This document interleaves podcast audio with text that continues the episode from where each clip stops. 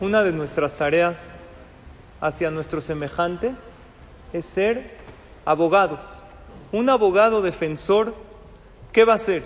Siempre va a tratar de buscar que su cliente sea inocente. Por más de que haya hecho algo malo, él va a decir, no, a lo mejor no fue su intención, a lo mejor no lo hizo. Nosotros tenemos que ser abogados de los demás.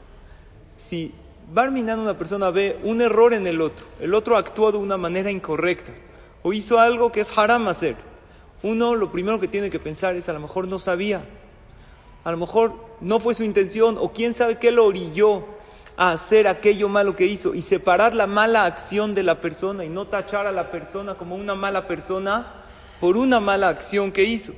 Les voy a poner un ejemplo. Eliyahu Naví.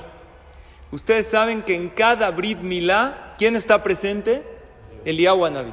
De hecho, se pone una silla junto a la silla del Sandak de Eliyahu. ¿Alguien sabe por qué Eliyahu Naví va a todos los Brit Milá? ¿Por qué? ¿Por qué no? Si es un profeta muy elevado, Eliyahu Naví, que esté ahí en el Ganaeden con los malajim, ¿qué hacen los Brit Milá? ¿Está aburrido o qué? ¿Por qué va al Brit Milá?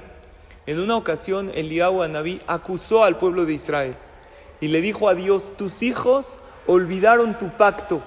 Le dijo a Dios: ¿Ah, sí? Pues fíjate que no me gusta que hablen mal de mis hijos. Vas a ir a cada Brit Milá para ver cómo mis hijos no olvidaron mi pacto. Para nosotros es una bendición que esté Eliyahu Anabí. Pero para Eliyahu Anabí es como un castigo. ¿Y por qué Hashem se lo dio? Porque habló mal de sus hijos.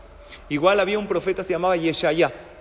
Era tzadik muy grande pero él en una ocasión se expresó diciendo, Betoch am fatai yoshev. Yo estoy, yo pertenezco a un pueblo, al pueblo de Israel, que sus labios, su lengua, hablan cosas malas. Hashem dice, ah, sí, falleció de una manera muy trágica Yeshaya. Había un rey Menashe, dio un martillazo en una madera, le cayó en la boca porque él dijo que el pueblo de Israel tenían una mala lengua, una mala boca habló la Shonara de ellos, Barminan le pegó en la boca. Quiere decir que así como un padre no le gusta que hablen mal de sus hijos, también a Hashem no le gusta que juzguen para mal a sus hijos. ¿Por qué un abogado puede ver lo bueno o puede tratar de, de hacer inocente a un cliente porque le pagan? Entonces imagínate que tú estás contratado por Hashem para ser abogado defensor de las personas.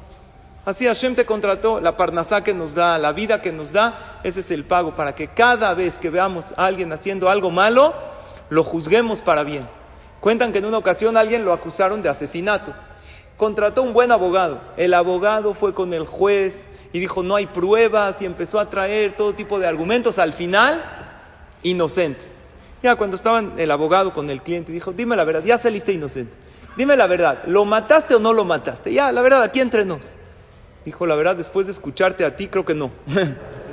Me convenciste, creo que la verdad no hice nada. Tan bien el abogado lo defendió que hasta lo convenció. Así nosotros tenemos que ser abogados defensores de nuestros hermanos. Y el que juzga para bien y piensa para bien y se enfoca en lo bueno de los demás, Hashem se enfoca en lo bueno de él y lo juzgan para bien, tanto aquí en la tierra como en el cielo. Que Bezrat Hashem tengamos el zehut de cumplir esta misma de juzgar para bien y enfocarnos en lo bueno y en las virtudes de los demás. Baruch Adonai la